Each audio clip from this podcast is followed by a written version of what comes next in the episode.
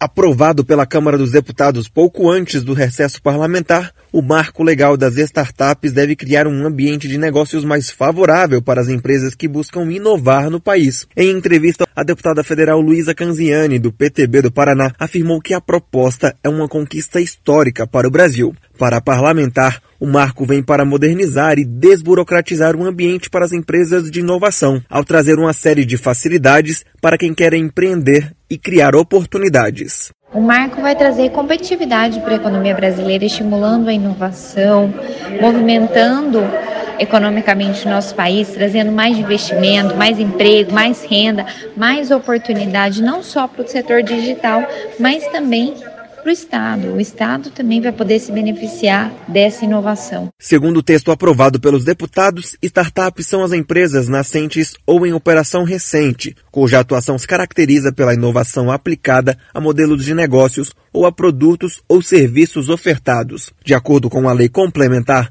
para se enquadrar como startup, a empresa deve ter receita bruta de até 16 milhões de reais por ano, além de estar inscrita no Cadastro Nacional da Pessoa Jurídica, o CNPJ, há menos de 10 anos. Entre as inúmeras mudanças que o marco legal traz, uma das de maior destaque, segundo especialistas, é a possibilidade de as startups receberem aportes de investidores sem que esses tenham que participar da gestão ou de qualquer decisão no negócio. O texto afirma que os investidores não vão ter que responder por qualquer dívida da empresa, mantendo seu patrimônio protegido. Para Saulo Miquiles, economista e professor de direito de startups, essa medida traz mais segurança jurídica e incentivo aos potenciais investidores. Muitos investidores tinham receio de investir em empresas e principalmente em startups, que por natureza já são investimentos mais arriscados, justamente com medo de ver o seu patrimônio ter que responder por dívidas da empresa. Com toda certeza é muito positivo esse dispositivo legal para atrair mais interessados, inclusive pessoas físicas que não estão acostumadas a investir em startups. O projeto de lei complementar também regula a contratação de startups pela administração pública, por meio de regras específicas de licitação e prevê o sandbox regulatório,